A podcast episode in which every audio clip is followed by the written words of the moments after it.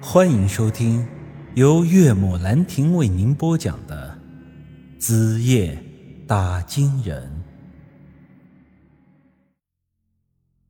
这时，姬姐在一旁好像是明白了什么，对着我们说道：“念阿弥陀佛的人未必就是佛净土，一般有人也会念这四个字。比如说遇上什么好事儿感恩老天的时候，又比如某些坏人做了坏事儿祈求老天爷的原谅的时候。”我点点头，觉得姬姐说的有道理。这阿弥陀佛四个字，在我们的生活中已经并非单纯的。宗教语言有时候就是一个感叹的作用。打个比方，某个老人的儿子是跑船的，有一天他儿子开着船出海了，后来天色突变，海上出现了风浪，老人家在家十分担心自己的儿子安全。后来听说有人出海，船翻了，死了很多人，他一颗心更是提到了嗓子眼儿。庆幸的是，最后他儿子还是安全的开船回来了。老人家一颗悬着的心放下了，这时候可能就会念上两句阿弥陀佛。类似的情况在我们生活中还有许多。这个时候，我们四个人的注意力完全都落在了这阿弥陀佛四个字上，而并没有去想这干尸的舌头为什么会在他的嘴里跳。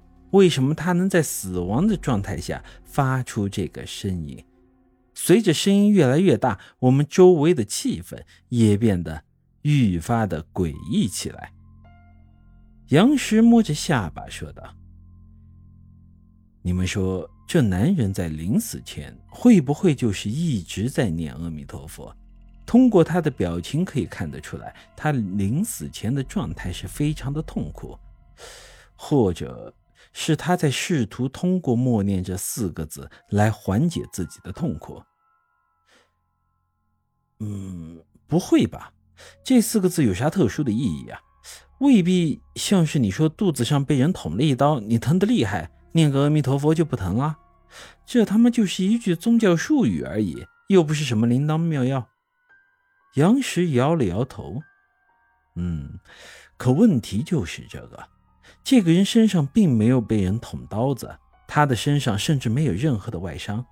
或许他的痛苦并非来自于外界，而是出自内在。我皱了皱眉，没明白杨石的意思。这他妈是越说越悬了。杨石接着向我们说道：“我曾经在国外留学了三年，接触过不少的外国人，有的外国人是基督信徒。”在他们觉得自己犯了大错，或者是做了什么亏心事的时候，就喜欢去教堂里去祷告，嘴上呢念几句什么哈利路亚。其实啊，这哈利路亚和阿弥陀佛在某些场合下的意义非常的接近。听他这么一说，我大概明白了他的意思。那你的意思是说，这人在死的时候感觉到了内疚，觉得自己犯了错，所以才默念阿弥陀佛，以求心理上的安慰。所谓他的痛苦来自内心，并非身体，指的就是这个意思。结合到我们之前所推测的内容，这三个偷猎者应该是伙伴关系，他们一起来到这危机重重的昔日里拉，想要猎捕这火蛇。在成功后得到火蛇皮毛之后，他们因为贪婪，想要独占成果，从而攻击了自己的同伴。三个男人互相捅刀子，这个家伙因为留了后手，所以啊，成功弄死了其他两人。这个时候，他的目的应该算是达成了，可以独自带着火蛇皮出去卖个天价，然后舒舒服服的享受成果。可是，就在他打算离开的时候，突然发生了变故。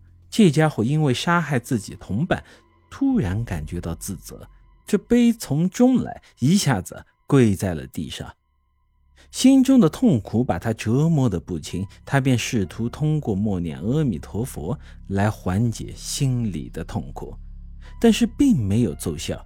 最后啊，他就以这种状态死在了这里。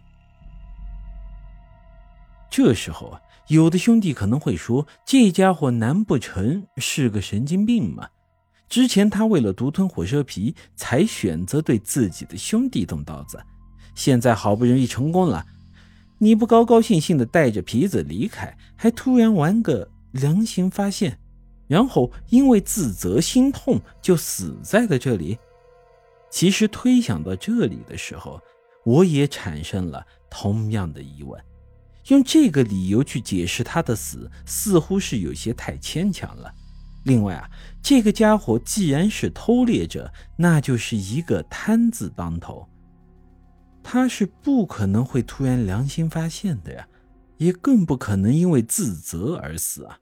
但是后来我又突然想到了另外一件事情：昔日里拉里有神仙洞，而之前我们所了解到的那个关于恶神阿修罗的传说，就又有可能与神仙洞有关。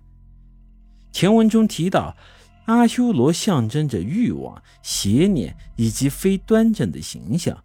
偷猎者捅死自己的兄弟，独占火车皮，说到底就是因为心里想要赚钱的欲望在作怪。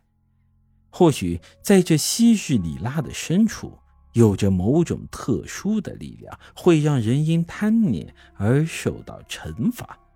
偷猎者在杀死自己兄弟之后，便是受到了这般奇异力量的惩罚。